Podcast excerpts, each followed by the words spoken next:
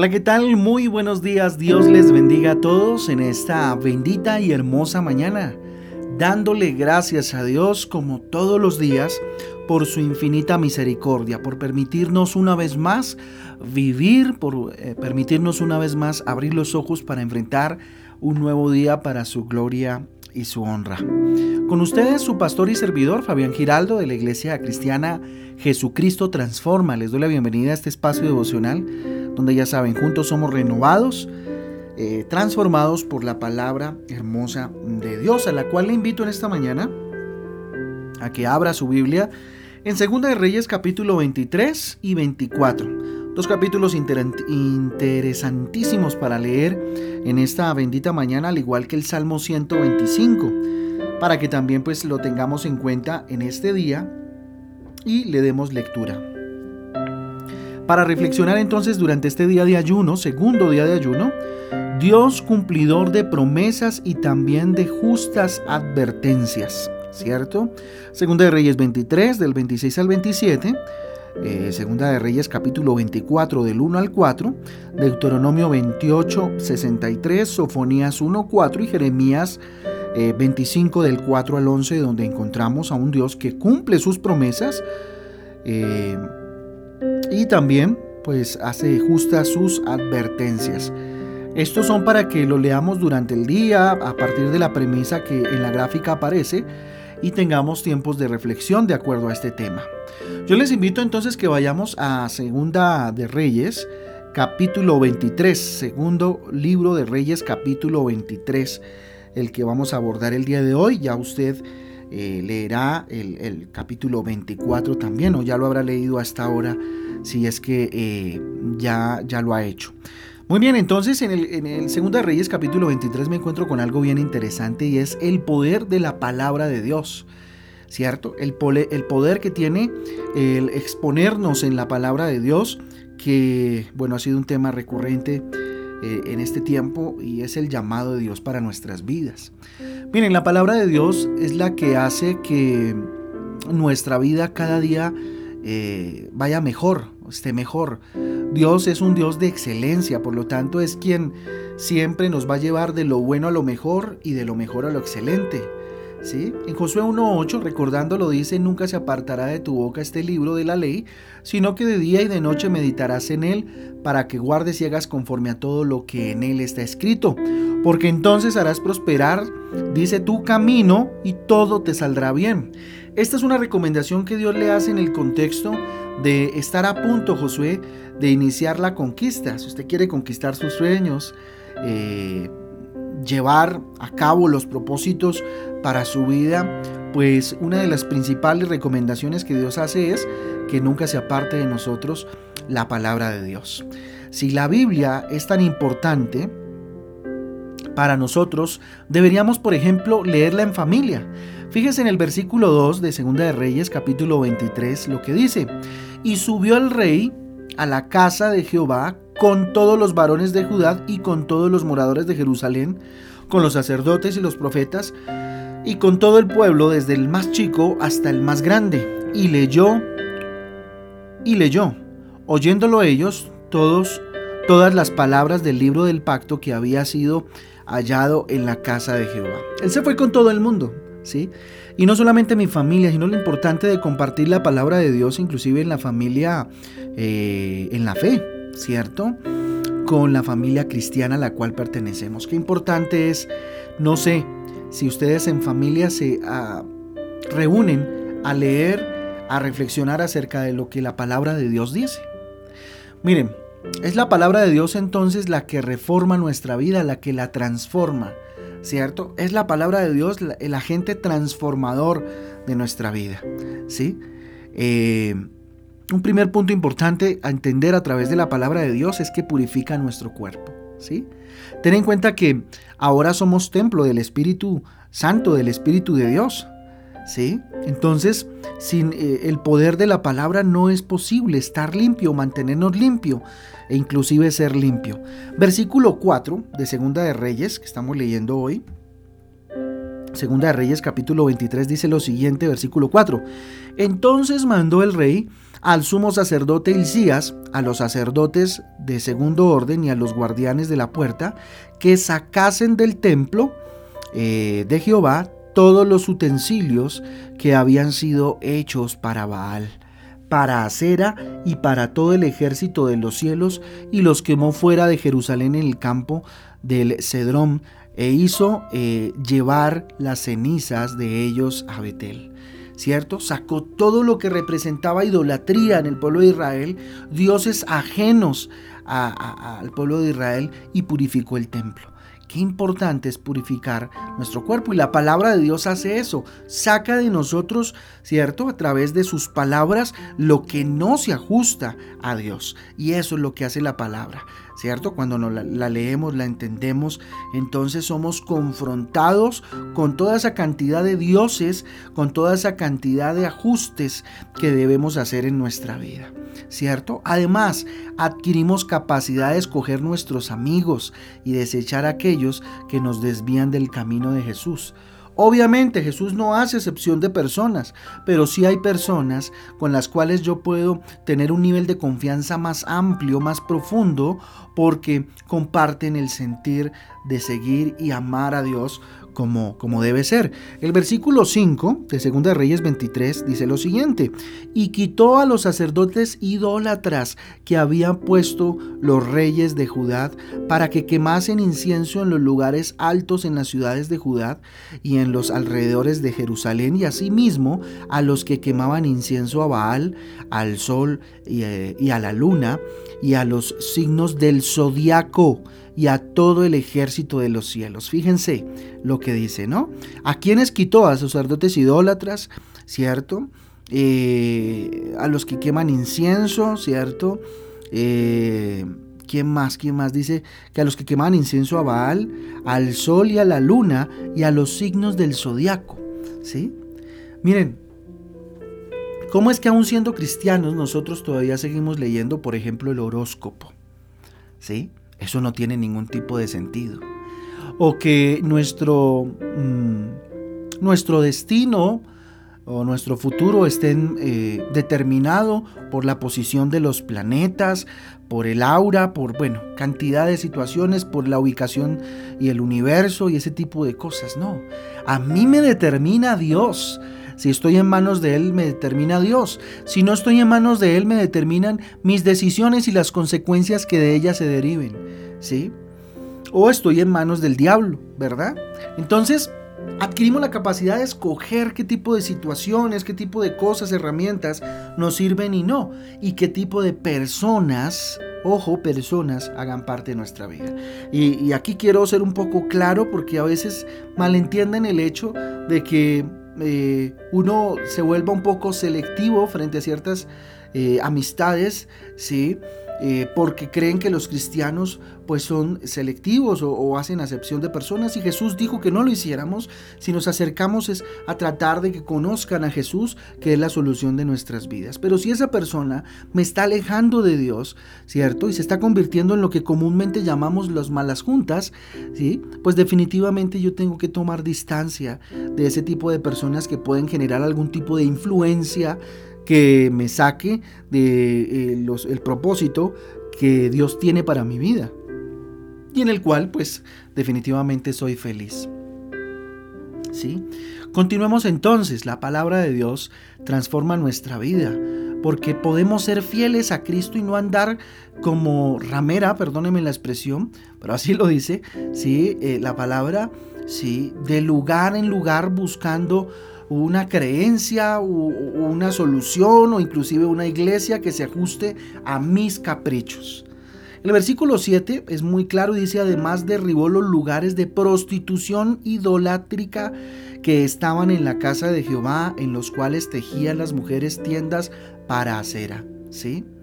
Hombre, algo que sí que le molesta a Dios es que le sigamos a Él, digamos ser cristianos, pero acudamos a que nos lean las cartas o acudimos a que eh, nos lean el tabaco o que leer el fondo del café o, o vayamos de lugar en lugar buscando una espiritualidad que se ajuste a mis caprichos.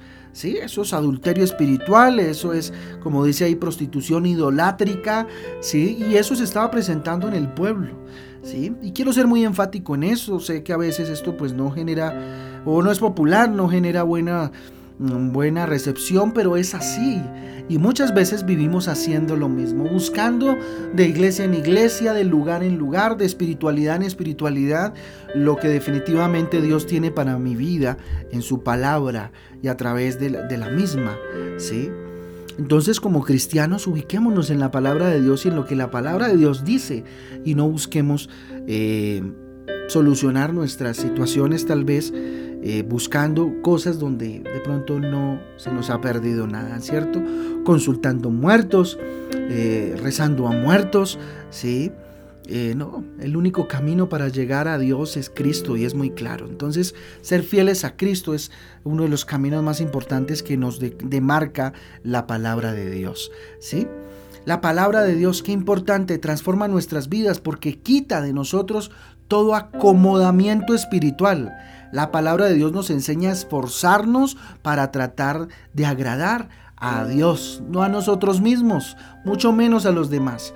Versículo 9, mire lo que dice, pero los sacerdotes de los lugares altos no subían al altar de Jehová en Jerusalén, sino que comían panes sin levadura entre sus hermanos. ¿Sí? Buscando agradar a los que estaban alrededor y no agradar a Dios. Muchas veces nos vemos en esa situación. Queremos agradar a todo el mundo, menos a Dios. Es más, queremos agradarnos a nosotros mismos tanto que nos olvidamos de agradar a Dios. A veces agradar a Dios requiere de desagradarnos un poquito. El hecho de levantarnos temprano, tipo 4, tipo 5 de la mañana a orar, es desagradarnos un poquito a nosotros.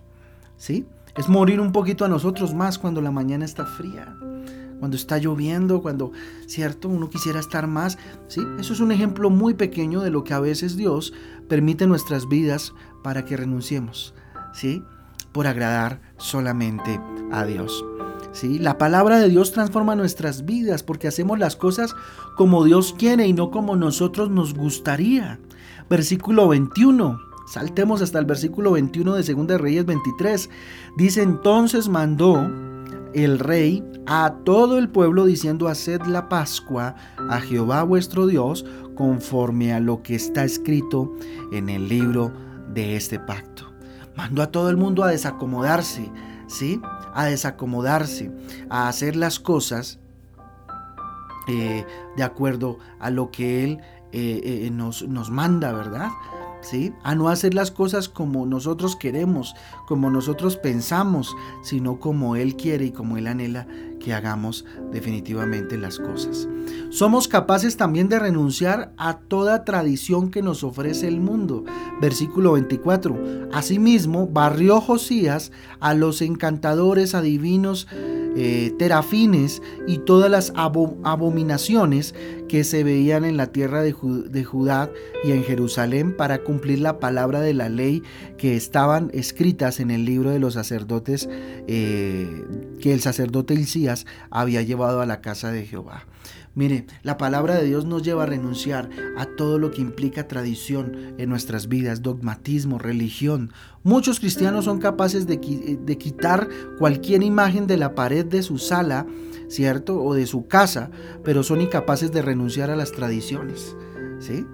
Sí, lo quitamos, pero seguimos como, que, como con esa, ese abolengo, ese no, abolengo no, eh, como con ese mm, fuero en nuestro, en nuestro ser, ¿no? Como con ese sentir todavía de seguir las, esas, eh, las tradiciones, ¿sí?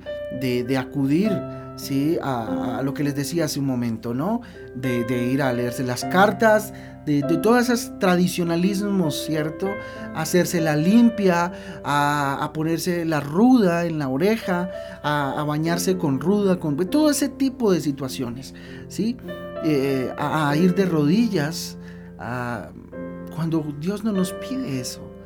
Jesús ya hizo el sacrificio por nosotros. El único sacrificio que podemos hacer nosotros, ¿sí? Está en Romanos 12.1, dice entregar nuestro espíritu, alma y cuerpo delante de Dios, nuestro cuerpo como sacrificio vivo delante de Dios. Es lo que nos pide el Señor. La palabra de Dios entonces nos hace ser diferentes a los demás, nos hace radicales. Esto no quiere decir fundamentalistas, ni quiere decir dogmáticos y religiosos, no, radicales, en lo que la palabra de Dios dice, versículo 25. No hubo otro rey antes de él que se convirtiese a Jehová eh, de todo su corazón, de toda su alma y de todas sus fuerzas, conforme a toda la ley de Moisés, ni después de él nació otro igual. ¿Sí? Fue radical, ¿sí? Fue radical. Muchas veces nosotros eh, frente a los problemas, frente a las circunstancias, no somos radicales.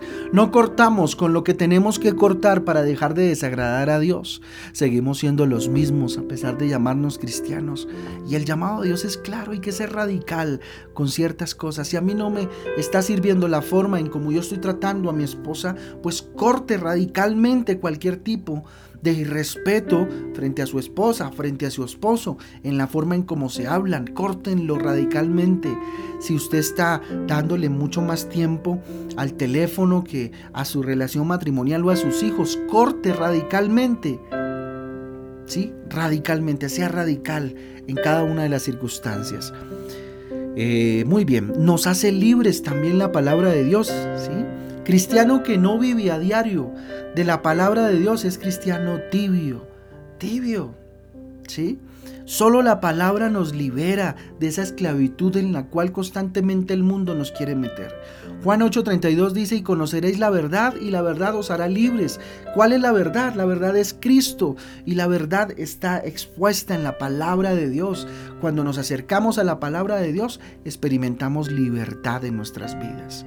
Miren, la palabra de Dios es la que nos corrige, nos enseña y nos prepara. Otro punto importante, nos hace libre, pero también, nos hace libres, perdón, pero también nos corrige, nos enseña y nos prepara. Segunda de Timoteo 3 del 16 al 17 dice, toda la escritura es inspirada por Dios y útil para enseñar, para redarguir, para corregir, para instruir en justicia, a fin de que el hombre de Dios sea perfecto, enteramente que preparado para toda buena obra. Eso hace la palabra de Dios. ¿Por qué no la leemos? ¿Por qué es tan difícil acercarnos a la palabra de Dios, interiorizarla y leerla? ¿Sí? Bueno, el despreciar la palabra de Dios hace que el pueblo se pierda, dice. Y lo leíamos eh, en estos días en Oseas 4:6. Mi pueblo fue destruido porque le faltó conocimiento. Por cuanto desechaste el conocimiento, yo te echaré del sacerdocio y porque olvidaste la ley de tu Dios, también yo me olvidaré de tus hijos. ¿Sí? El pueblo fue destruido porque le faltó conocimiento. Y no, no, estamos hablando de inteligencia, de conocimiento humano, no, de conocimiento de la palabra de Dios, de conocimiento de lo que Dios quiere para nosotros. ¿Sí? que despreciar la palabra de Dios, no acudir a ella, hace que nuestras oraciones no sean escuchadas. Proverbios 28, 9. También lo habíamos leído antes. El que se aparta, el que aparta su oído para no oír la ley, su oración también es abominable. Es muy fuerte la palabra, pero definitivamente, ¿qué tipo de oración puedo yo hacerle a Dios si no está estructurada en su palabra? Si no viene fruto de un encuentro personal con Él y de un escuchar a Dios y de acuerdo a eso yo oro a Él, ¿verdad? Anhela siempre de verdad, en esta mañana te invito, anhela siempre la palabra de Dios.